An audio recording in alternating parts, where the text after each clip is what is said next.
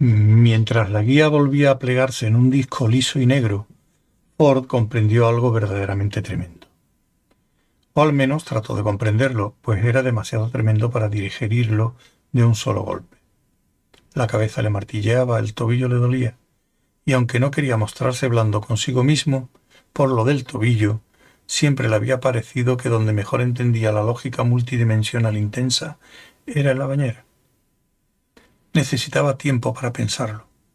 Tiempo, una buena copa y algún suntuoso aceite de baño que hiciese mucha espuma. Tenía que salir de allí.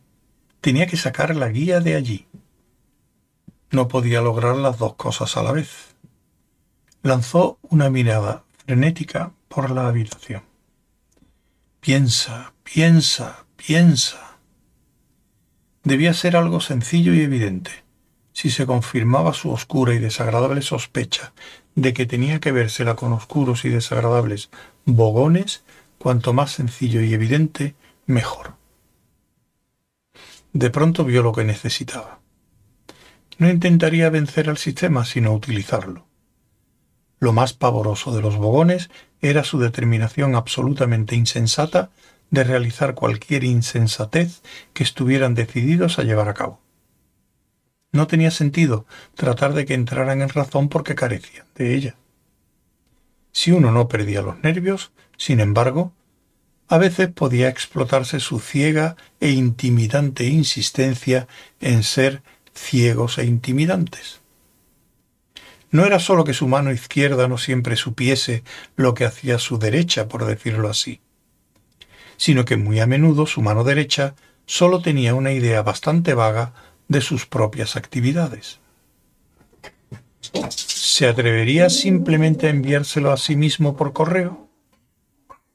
¿Osaría introducirlo en el sistema y dejar que los bogones se las ingeniaran para relacionarlo con él, mientras se dedicaban al mismo tiempo, tal como probablemente harían, a desmantelar el edificio para descubrir dónde lo había escondido? Sí. Febrilmente lo guardó en una caja, lo envió y le puso una etiqueta. Tras detenerse un momento a pensar si estaba haciendo lo más acertado, lanzó el paquete por el conducto del correo interno del edificio. Colin dijo, volviéndose hacia la pequeña bola flotante, voy a abandonarte a tu destino. Soy tan feliz, repuso Colin. Aprovecha mientras puedas, porque quiero que te ocupes de que ese paquete salga del edificio. Lo más probable es que te incineren cuando te encuentren, y yo no estaré aquí para ayudarte será muy, pero que muy desagradable para ti, y es una verdadera lástima. ¿Entiendes? Hago gorgoritos de placer, contestó Colin. Vamos, ordenó Ford. Obedientemente Colin se lanzó por el conducto del correo en pos de su objetivo. Ahora Ford solo tenía que preocuparse de sí mismo, pero eso seguía siendo una preocupación de lo más esencial se oía un estrépito de pasos frente a la puerta, que había tenido la precaución de cerrar con llave y atrancar con un gran archivador. Le preocupaba que todo hubiera marchado tan a pedir de boca. Todo había salido de maravilla.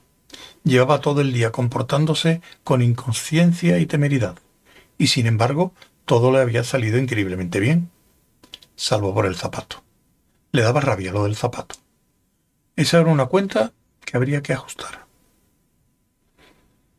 La puerta se abrió con un estruendo ensordecedor.